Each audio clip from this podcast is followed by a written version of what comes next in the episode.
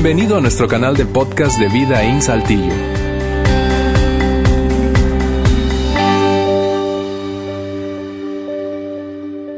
Muy bien, qué gusto verlos hoy aquí en el auditorio de Vida en Saltillo. Ustedes que nos acompañan de diferentes partes en el streaming en vivo, estamos en un horario un poco, un poco diferente porque acabamos de ver el mundial acá en las instalaciones. Felicidades Francia por ganar el mundial. Francia entre nosotros tiene una persona que le está echando porras.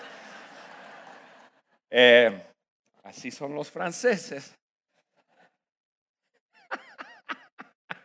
Pero fue un tiempo espectacular. Nosotros estamos en nuestra, en nuestra serie viendo el mundo, viendo el mundo y estoy súper, súper emocionado por lo que vimos, comenzamos la semana pasada y esta semana, como les dije, vamos a continuar. La semana pasada eh, nosotros dimos como que un, un overview, o sea, vimos qué significa, qué estamos viendo. Estamos hablando acerca de perspectiva, la forma que vemos las cosas y como uno ve, uno actúa.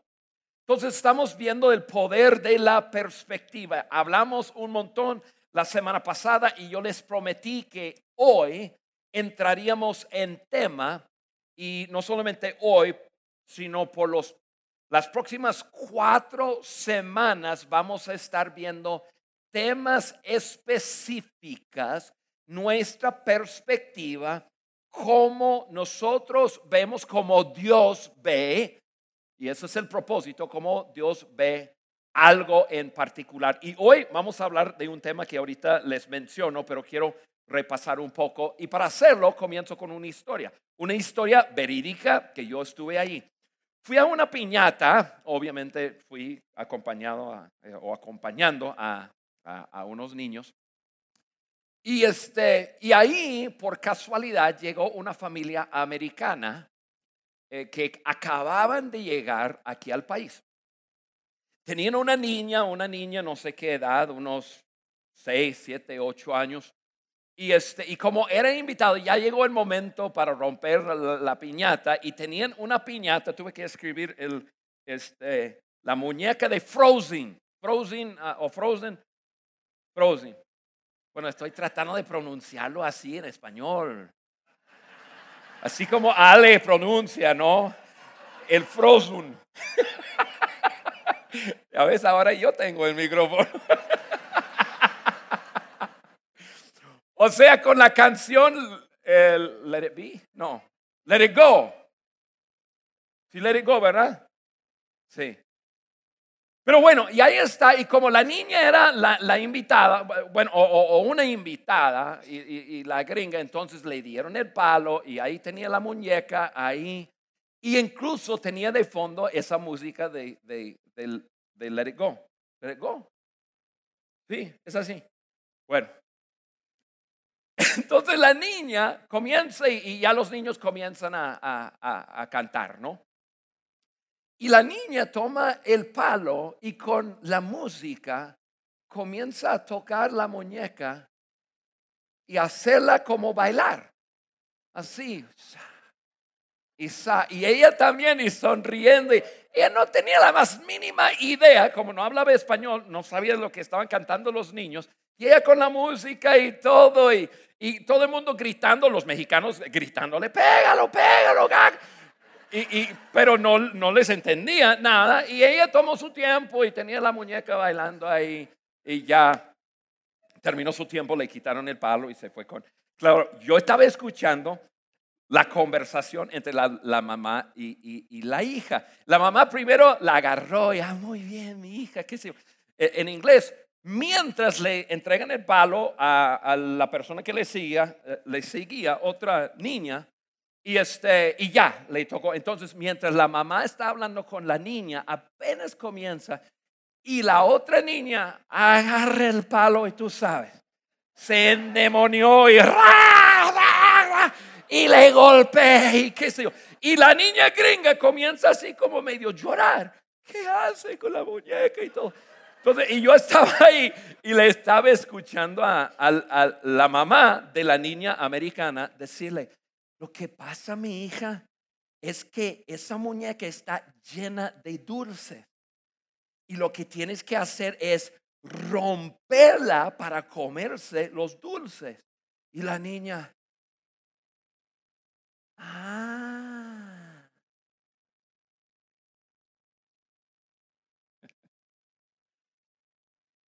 La perspectiva, perspectiva cambia todo. La perspectiva cambia todo. La manera que uno ve o percibe o cree que es la cosa cambia todo. Yo sé que de vez en cuando nos toca esos momentos, eh, como ese momento de la niña que le tocó entender, ah, el asunto no es hacerle bailar esa, esa muñeca, el asunto es matarla.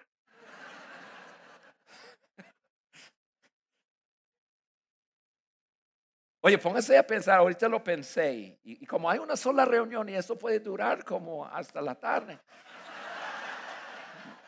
Me voy a poner a hablar cualquier cosa. No, Ustedes me conocen. Pero imagínense personas que no entiendan la piñata. Imagina de su perspectiva, ¿no?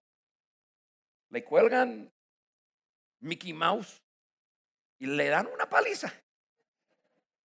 La gente ha de pensar, eh, el pueblo mexicano, un pueblo violento, ¿no? Pero la perspectiva cambia todo y, quizás eso te ha pasado. Eh, estás actuando, haciendo según tú percibes las cosas. Y por ahí tienes uno de esos momentos como tú o la niña, como que, ah, y ninguna otra cosa cambia, solo tu perspectiva cambia y eso cambia todo. Todo se ve diferente. Lo que vimos la semana pasada es lo siguiente, no vemos el mundo como realmente es, lo vemos como somos nosotros, nuestra perspectiva, o como fuimos enseñados o formados para verlo. Eso lo dijo Stephen Covey en su libro. No vemos el mundo como realmente es, vemos el mundo como somos nosotros. Y hablamos la semana pasada que todos traemos lentes o un lente. Yo traigo unos lentes así para, para demostrarlo, pero todos tenemos nuestro lente, tenemos nuestra perspectiva. Resulta que hoy yo veo todo naranja. Yo veo toda naranja y así lo veo. ¿Por qué? Porque así lo veo. Y tú me puedes decir cualquier otra cosa. Tú puedes decir, esa pared es azul. Y yo digo, no, yo lo veo naranja. No, pues, pero es azul. No, es naranja. Y estoy seguro. ¿Y ¿Por qué? Porque estoy mirando a través de mi lente. Cada uno de nosotros tenemos un lente, por eso decimos, no vemos el mundo como realmente es, vemos el mundo como somos nosotros, vemos el mundo como fuimos enseñados a verlo.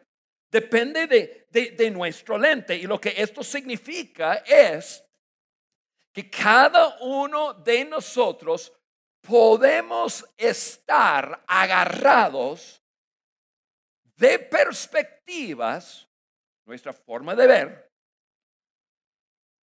que nos está deteniendo en nuestras vidas.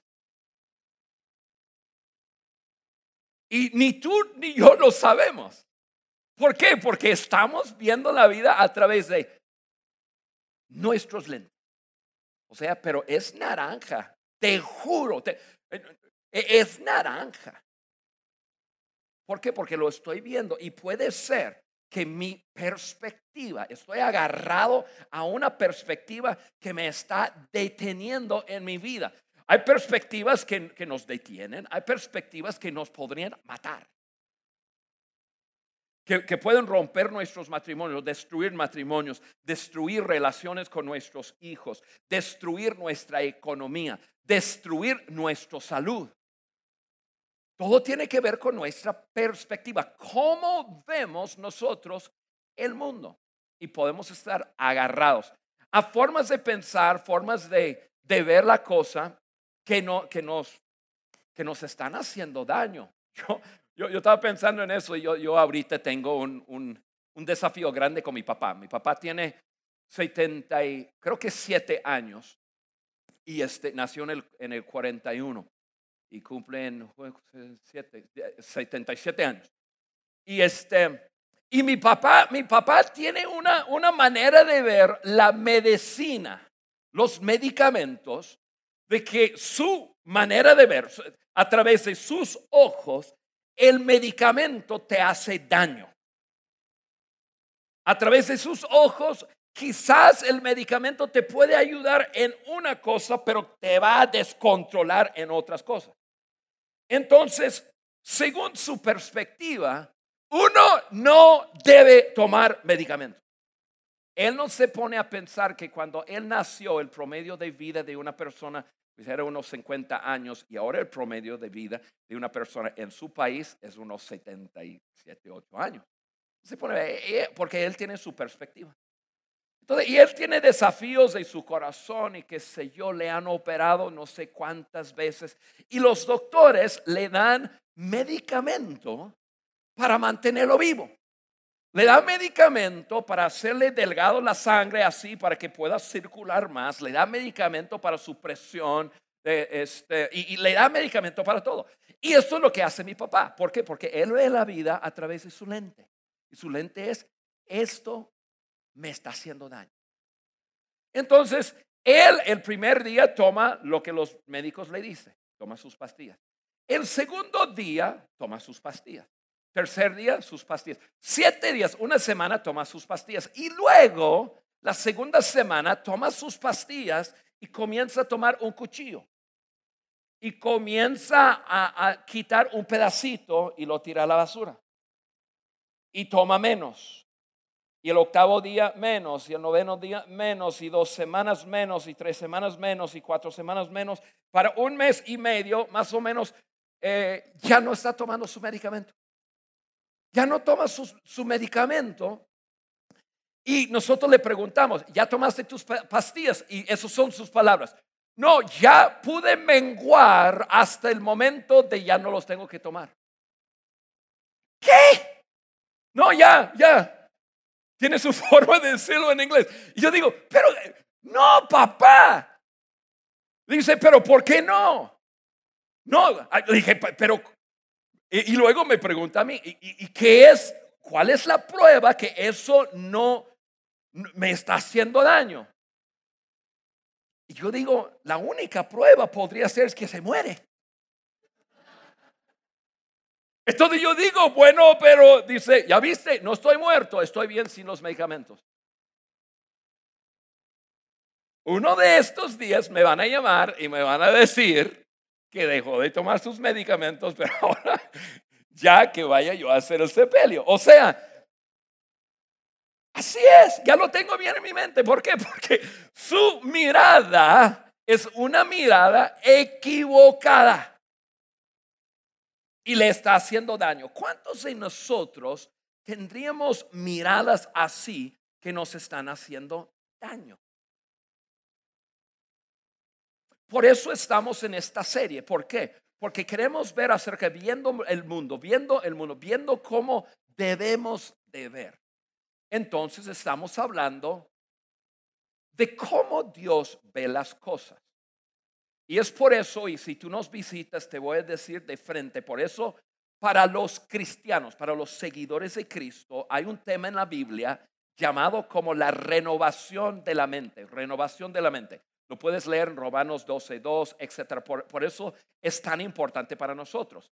Renovar nuestra mente. Eso significa meter los pensamientos de Dios en nuestra mente. ¿Para qué? Para tener la perspectiva de Dios. Porque cuando yo veo como Dios ve, me hace mucho más fácil y tiene mucho más sentido hacer lo que me pide hacer. Entonces es por eso que, nosotros los cristianos trabajamos tanto en eso. Porque cuando vemos como Dios ve, estamos inclinados a hacer lo que Dios nos pide. Y es por eso que muchas veces personas que, que miran desde afuera acciones de, de cristianos, acciones de personas que son seguidores de Cristo, personas como que dice, eso no tiene mucho sentido. Depende. Depende de tu lente. Y la pregunta es, ¿estás viendo como Dios ve la cosa? Esa es la pregunta. Y, y, y, lo maravilloso de la Biblia es que ahí está escrito acerca de la vida de Jesucristo.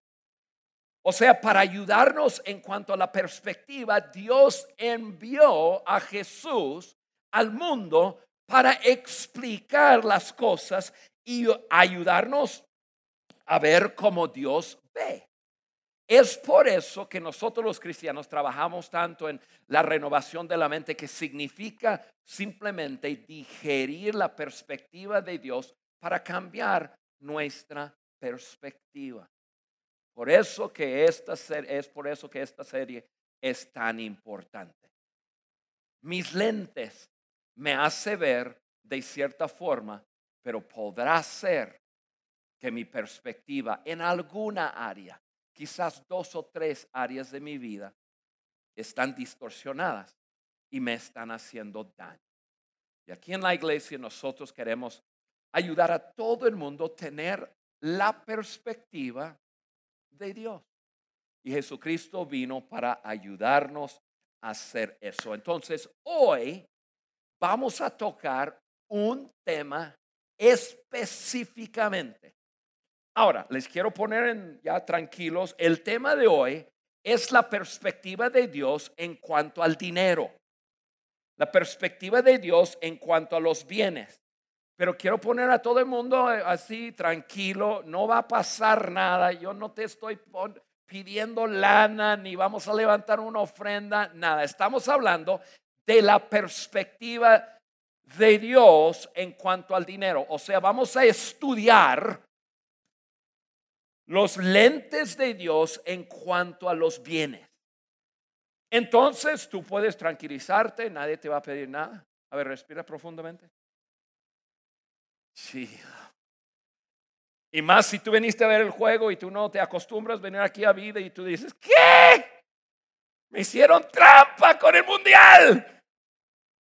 No es el caso, estamos en una serie y hoy queremos hablar acerca de la perspectiva de Dios en cuanto al dinero. Ahora, para comenzar, déjame narrarles un poco acerca de la vida de Jesucristo. Un día y, si tú eres un estudioso de la Biblia, puedes eh, apuntar Lucas 15 y Lucas 16.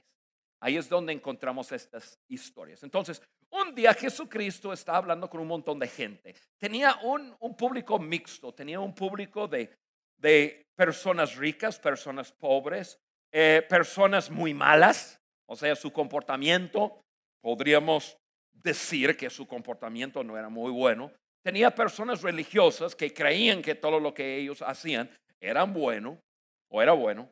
Y, entonces tiene toda una, una mezcla de gente y Dios, o Jesús, perdón, decide hablar con ellos algunas historias para darles perspectiva, ayudarles a entender cómo su Padre, cómo Dios ve las cosas. Entonces, Él comienza a hablar. La Biblia dice que él quería ayudar a la gente a tener la perspectiva de Dios en cuanto a cómo Dios ve al pecado, el pecador y la persona que, que no está conectado con él. Entonces Jesús habla unas historias. Primero, Jesús habla acerca de una historia de, de una oveja perdida. Nosotros muchos hemos, incluso lo hemos hablado aquí acerca de un hombre que tenía tenía 100 ovejas, perdió uno, dejó los 99 y fue en busca de la oveja perdida y, luego se hizo una fiesta cuando la encontró. Luego otra historia de la moneda perdida, una, una señorita perdió una moneda de 10 y lo buscó, lo buscó, lo buscó, lo encontró y ya se hizo una gran fiesta. Y luego termina con una historia de un hijo perdido. E, esa historia se llama la parábola del hijo pródigo. Pero fue la historia de un hombre que perdió su hijo. Eh, lo perdió no porque, ay, se me perdió. No, lo perdió porque él se fue. Se desconectó. Y la historia nos dice que en un momento regresó y vivió un desastre, pero cuando regresó, el padre estaba tan feliz, fue corriendo con él a abrazarlo porque lo había encontrado, o sea, había llegado para relacionarse con él otra vez. Y resumen de todo esto era que Dios ve a la persona eh, perdida de esta forma lo está buscando. Dios está buscando, no importa sus acciones, no importa lo que haya pasado para, para desconectarlo de Dios, cualquier persona que no está conectada con Dios, Dios lo está buscando. Entonces, todo el mundo escuchó esas tres historias. Claro, cuando Jesús compartió del hijo pródigo, habló acerca del, del hermano mayor que tenía una actitud de superior y qué sé yo. Y, y, los, y los fariseos, o sea, la gente religiosa, sabía que Jesús estaba como que tirándoles a ellos, como que ellos eran los malos de la película. Entonces, según la Biblia, cuando Jesús termina con esa historia, la gente se estaba yendo y más que nada la gente que eran las personas religiosas se están yendo y mientras se están yendo Jesús quería todavía hablar acerca de perspectiva del Padre. Entonces se están yendo y Jesús, la Biblia dice que Jesús alza su voz y comienza así. Un hombre rico tenía un administrador a quien acusaron de derrochar sus bienes. Entonces, imagínense conmigo la historia. Jesús cuenta la historia de, la oveja perdida, moneda perdida, hijo perdido y qué sé yo. Y la gente, los religiosos están yendo diciendo, ya no, ese, siempre nos tira a nosotros. Y se están yendo y todo. Y, y de repente Jesús levanta la voz y dice, había un hombre rico que tenía un administrador chueco. Y la gente se regresa.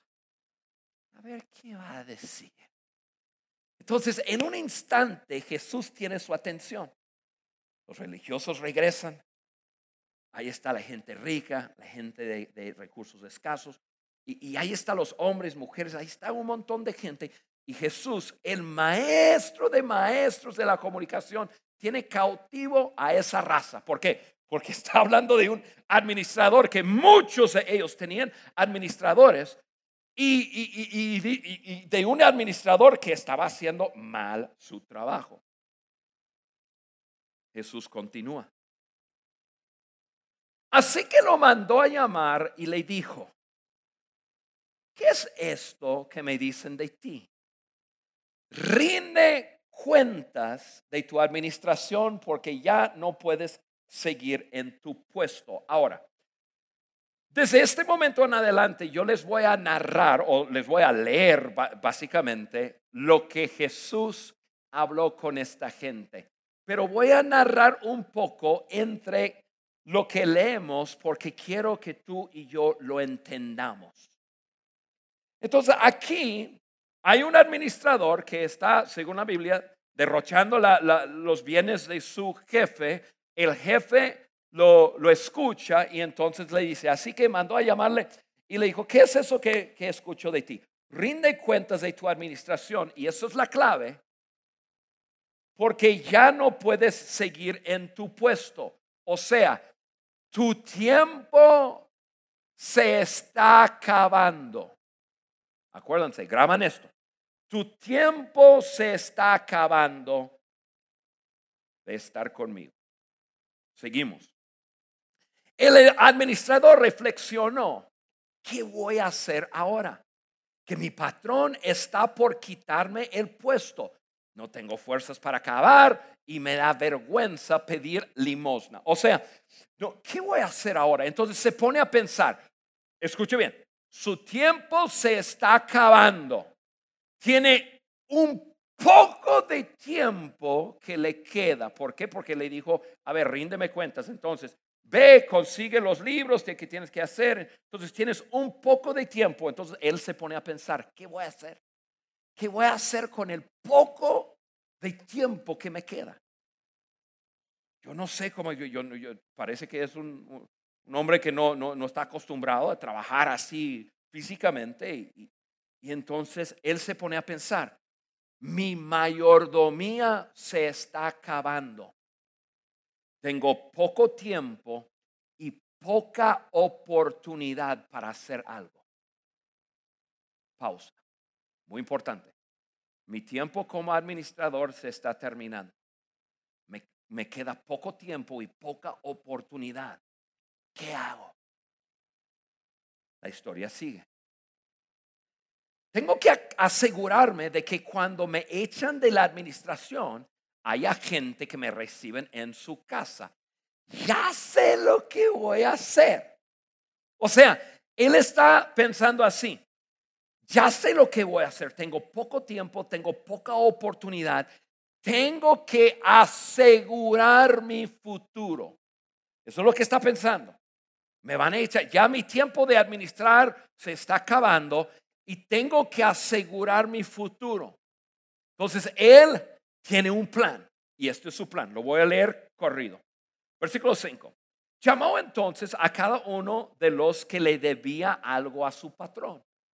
Al primero le preguntó, ¿cuánto le debes a mi patrón? Cien barriles de aceite, le contestó él. El administrador le dijo, toma tu factura, siéntate enseguida y escribe 50. O sea, qué astuto el hombre. Dice, no, pues yo te voy a dar la oportunidad a que, a que tú, a lo que debes, se queda a la mitad. En serio, sí, sí, sí, sí. Seguimos. Luego preguntó al segundo, ¿y tú cuánto debes? Cien bultos de trigo. Le contestó el administrador, le dijo, toma tu factura y escribe 80. Entonces, imagínense, Jesús está hablando una historia de un administrador que su patrón escucha que está derrochando sus bienes, le pide cuentas, tiene un poco de tiempo, que le queda un poco de oportunidad para hacer algo. Entonces, el hombre se pone a, reducir cuentas de personas que le debe dinero a su patrón. Imagínense conmigo la gente que le está escuchando, los religiosos, la gente rica, la gente pobre, los hombres, las mujeres, todo el mundo. Órale. Le va a ir en feria a ese hombre. Seguramente le van a regañar, le van a meter en la cárcel, a ver qué le va a pasar. Entonces Jesús tiene la atención de todo el mundo. Ahí están como que, órale. Jesús continúa. Pues bien, el patrón elogió al administrador deshonesto. ¿Qué? Todo el mundo está ahí y, luego todo el mundo se queda sacado de onda. ¿Cómo? Dice, pues el patrón elogió al administrador deshonesto por haber actuado con astucia, no por hacer una cosa chueca. Quiero que, que, se den cuenta bien. ¿Por qué lo elogió? Por haber actuado con astucia. Estaba en una situación, se le estaba quitando su administración, no iba a administrar más, tenía poco tiempo, poca oportunidad, escucha bien, y actuó. Y porque actuó, en la historia Jesús dice, pues su, su patrón elogió al administrador. ¿Y, y, y, ¿Y por qué? Porque el administrador aseguró su futuro incluso usando los bienes de su patrón. Y en la historia, el administrador, su patrón dice, oye, bien hecho, aseguraste tu futuro, incluso usando mis bienes. ¿Qué onda? ¿Qué bien pensado? Y luego ahí Jesucristo sale de la, de la historia y dice lo siguiente, así, Él, él, dice, este es el, ya el asunto de lo que estamos hablando. Y luego él dice, es que los de este mundo, en su trato con los que son como ellos, son más astutos que los que han recibido la luz. Déjame explicar qué quiere decir eso. Personas que creen que esta vida es simplemente esta vida. Cuando uno muere, muere y se acabó. Las, personas que no creen en una eternidad, no creen que el tiempo les sobra, actúan con astucia en el momento. Y Jesucristo dijo, se sale de su historia y dice, las personas que actúan en el momento, las personas que, que aprovechan del momento, esas personas son mucho más inteligentes que muchas veces las personas, entre comillas, cristianas que creen que tienen oh, mucho tiempo. Seguimos la historia. Pues esto les digo que se valgan de las riquezas mundanas. Riquezas mundanas, simplemente hay un término que quiere, quiere decir lana, dinero. Eso es lo que digo, que se valgan de las riquezas mundanas para ganar amigos a fin de cuando este, estas se acaben, haya quienes los reciben a ustedes en las viviendas eternas. Lo voy a decir de esta manera. Jesucristo estaba diciendo con esto, valgan de las riquezas o usan las riquezas para ganar amigos, porque cuando ya se acaba tu tiempo acá, las reciben en sus viviendas eternas. O en pocas palabras voy a leer lo que tengo aquí. Quiero que uses lo que posees de tal manera que cuando mueras y pasas a la eternidad, haya personas ahí para darte la bienvenida por haber usado lo tuyo para impactar sus vidas. O sea, en pocas palabras, la historia, el resumen de la historia es esto. Todos tenemos, todos somos administradores, todos tenemos poco tiempo y pocos recursos. Lo que hacemos con nuestro poco tiempo y la poca oportunidad que tenemos determina cómo pasamos la eternidad. No determina si vamos al cielo o no vamos al cielo. No estoy diciendo eso. Pero determina nuestra estancia por toda la eternidad. O sea, lección número uno de cómo Dios ve el dinero es lo siguiente. Dios ve tu dinero como una herramienta. Dios ve tu dinero como una herramienta. El dinero es para usar. Una herramienta es para usar. Dios ve tu dinero, Dios ve el dinero como una herramienta, es para hacer algo. Escuchan bien, no es para acumular. Dios no ve el dinero como para acumular, o sea, como que el tiempo aquí sobre la faz de la tierra es un concurso de ver quiénes pueden amontonar más lana. Muchos de nosotros tenemos lentes así. Dios no ve así. Eso es lo que Jesucristo estaba diciendo. El Padre Celestial ve tu dinero, mi dinero, como una herramienta. Es para usar, para impactar vidas. Por eso muchas veces nosotros decimos, tenemos un, como que un dicho a decir, Quiero ver el reflejo de mi gran trabajo, de, mi, el esfuerzo. A ver, ¿qué tengo para mostrar? ¿Qué tengo para, para mostrar todo lo que he hecho en esta vida? Esa es la pregunta equivocada. Si el dinero es una herramienta, la pregunta es la siguiente. ¿Quién será la prueba de tu mayordomía. No que, no una casa, no un carro, no un campo, no un terreno, sino la pregunta más bien es quién. ¿quién será la prueba de tu mayordomía? En pocas palabras, Jesús está diciendo, un día cuando se te quita la administración, y, y si no entiendes lo que significa es, quiere decir que el día que te vayas de planeta Tierra, habrá personas esperándote en el cielo. Habrá unos quienes, porque tú usaste tu dinero como una herramienta, habrá un quien que te espera a decir, Juan, te estoy esperando. Quiero recibirte en mi casa para tomar un café celestial. Porque como tú y por tu dinero y la inversión de tu dinero, mi vida fue impactada. Número uno, Dios ve nuestro dinero como una herramienta. La pregunta, ¿estamos usando nuestro dinero para impactar? Acaban de ver este un video de un campamento. Tuvimos em, ya el, el, campamento y ese campamento era algo espectacular. O sea, mira, deja ser honesto.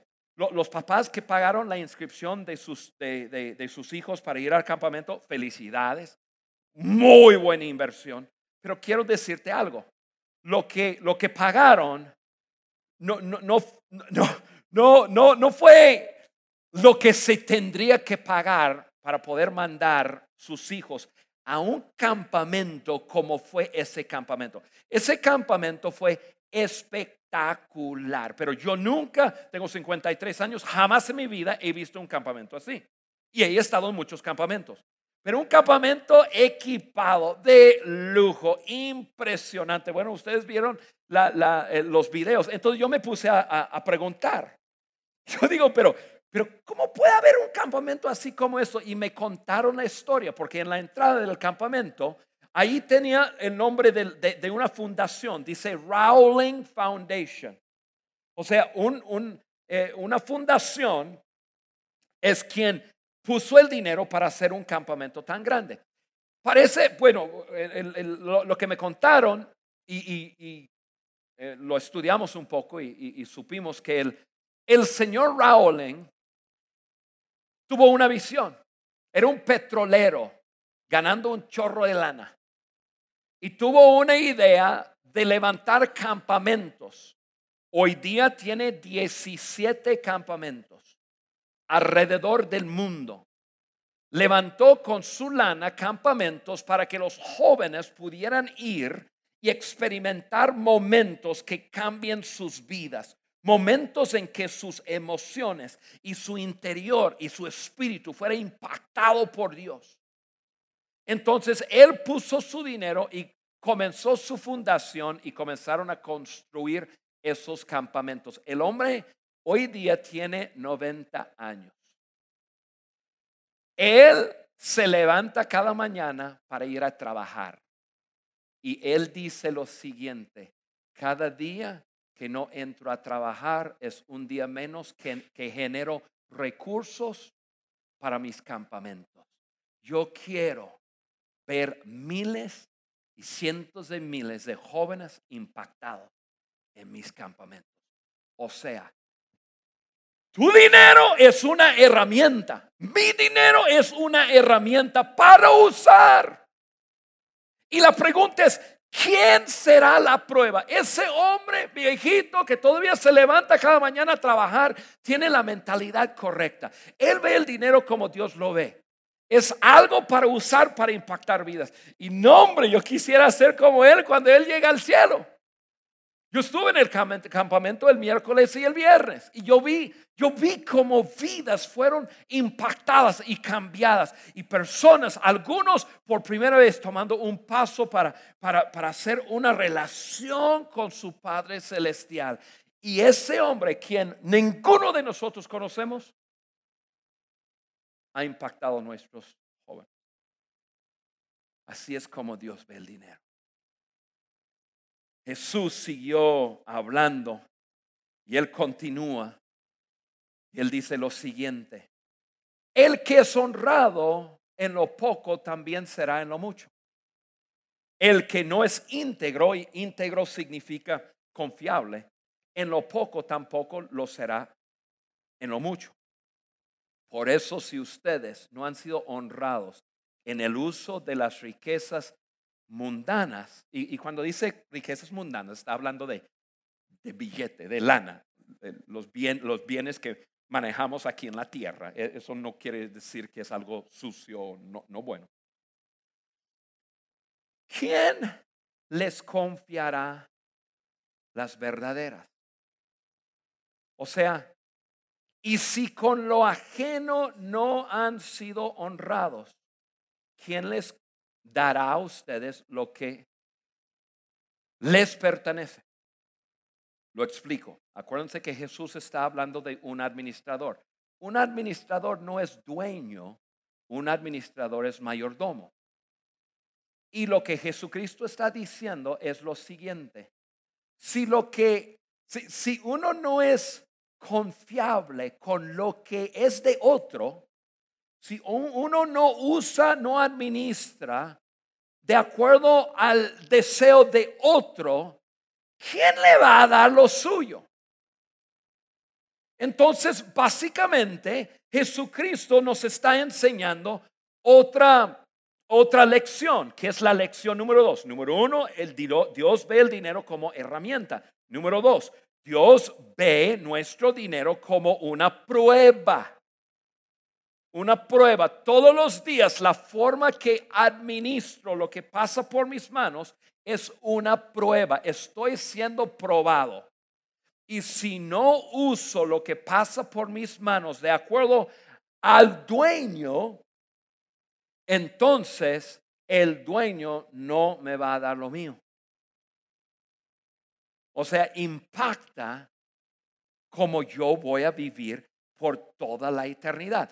Dios nos ha entregado poco y Dios está observando cómo usamos nuestro poco y es una prueba de, que si somos confiables o no. Y yo, yo, sé, yo sé que cada uno de nosotros aquí estamos pensando, bueno, eh, yo quisiera tener el poco de otro, como que yo quisiera tener el poco de, de Carlos Slim. ¿Verdad? Pero nosotros, la verdad del asunto es que Jesucristo está, mira, tu poco es diferente que mi poco, pero la verdad del asunto, todos nosotros administramos poco. De la perspectiva de Dios, cuando mira hacia abajo y ve, la tierra y, y, ve a Carlos Slim, es poco.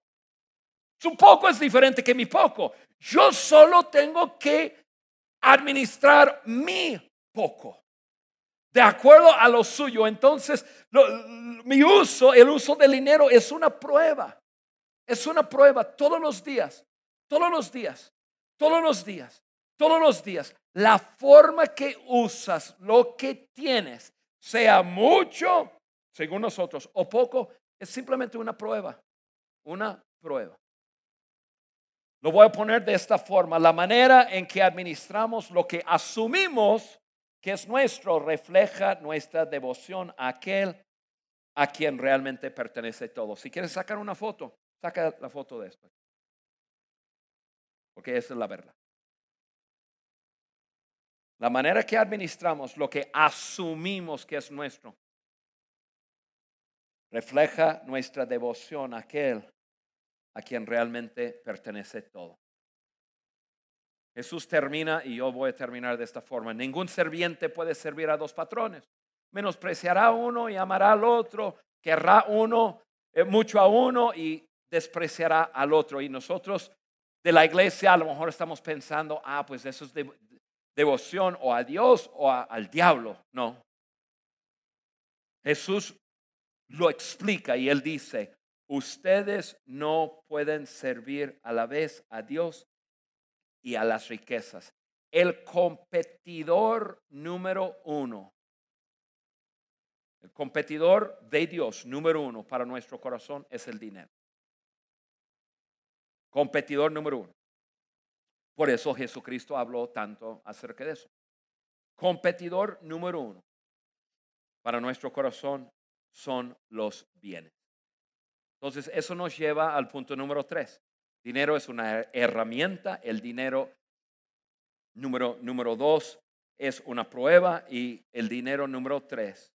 Dios ve nuestro uso del dinero como una marca registrada.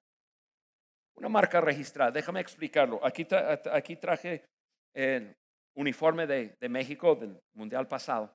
Tiene algo aquí que dice Adidas. Adidas. Esa es la marca. Eso dice quién haya creado esto. La marca registrada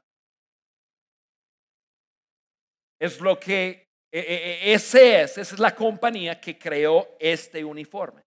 Y tú puedes quizás tener otro que dice Nike, que otra cosa, lo que sea.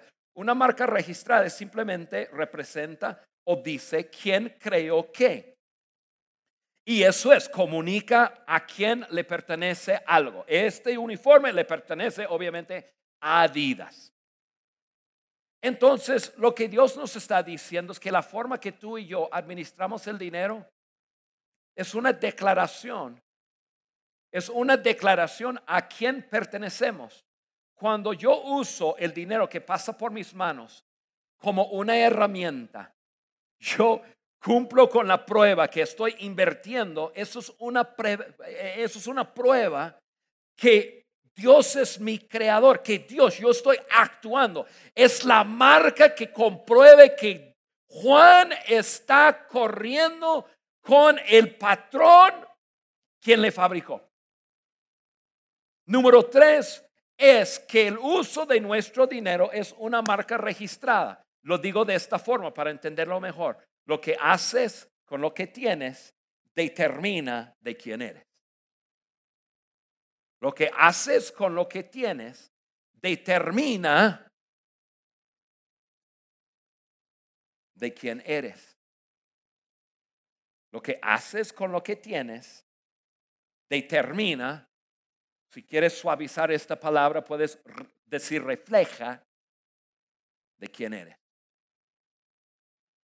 Amigos, la generosidad no es un asunto, un asunto de nivel social. Generosidad tiene que ver con nuestros corazones.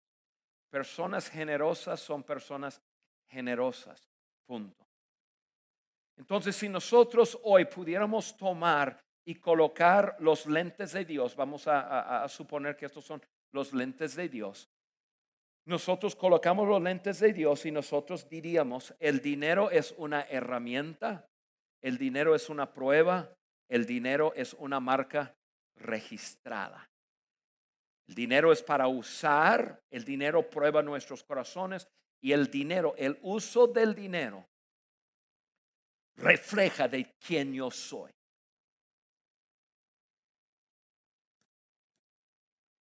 Así es como Dios ve el dinero.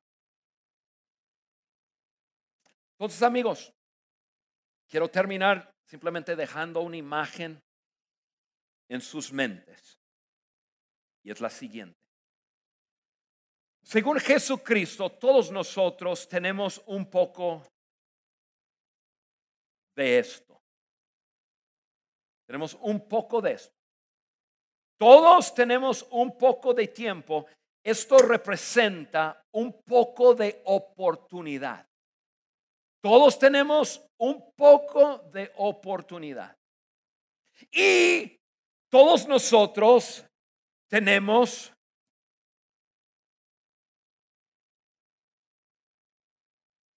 un poco de esto.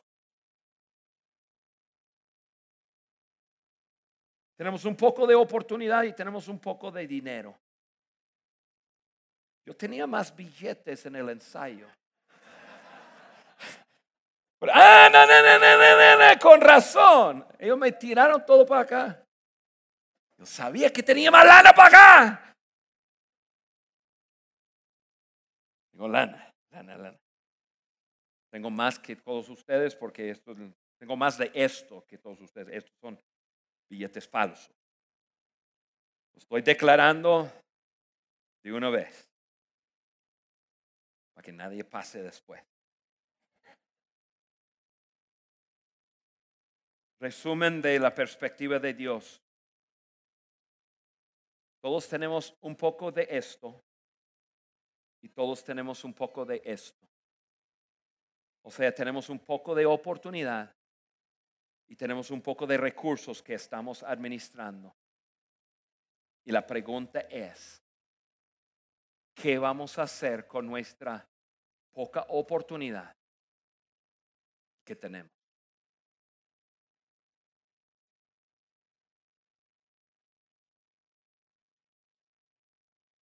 ¿Qué vamos a hacer? Escuchen muy bien. Esto se te va a acabar más pronto que esto. Y yo sé que tú estás pensando diferente. No, yo podría acabar con esto más rápido que esto. No. Se te va a acabar el tiempo más rápido que se te acabe los recursos que administras, porque siempre tendrás algo. Y el resumen de esto, cómo Dios ve los recursos, es esto. Joven, señorita, papá, mamá, abuelo, abuela, todos tenemos un poco de esto y un poco de esto. La forma que lo usamos aquí en la tierra determina de quiénes somos, prueba nuestro corazón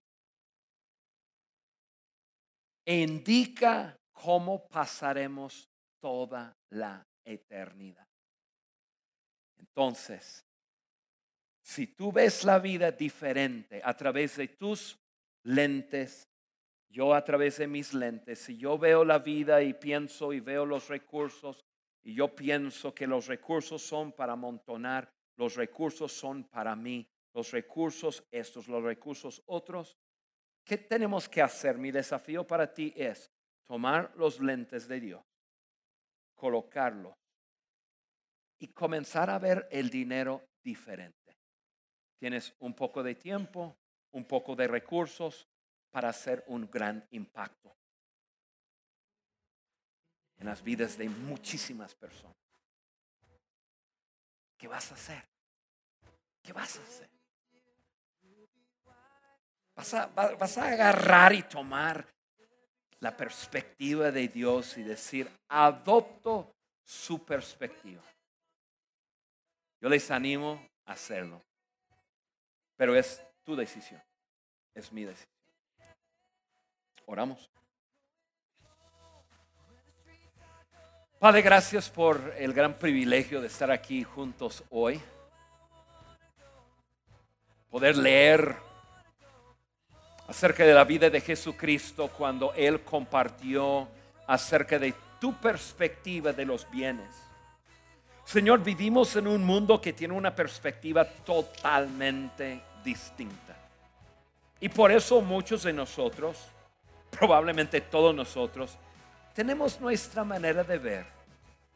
Pero hoy entendimos que tú ves el dinero como una herramienta, como una prueba y como una marca registrada.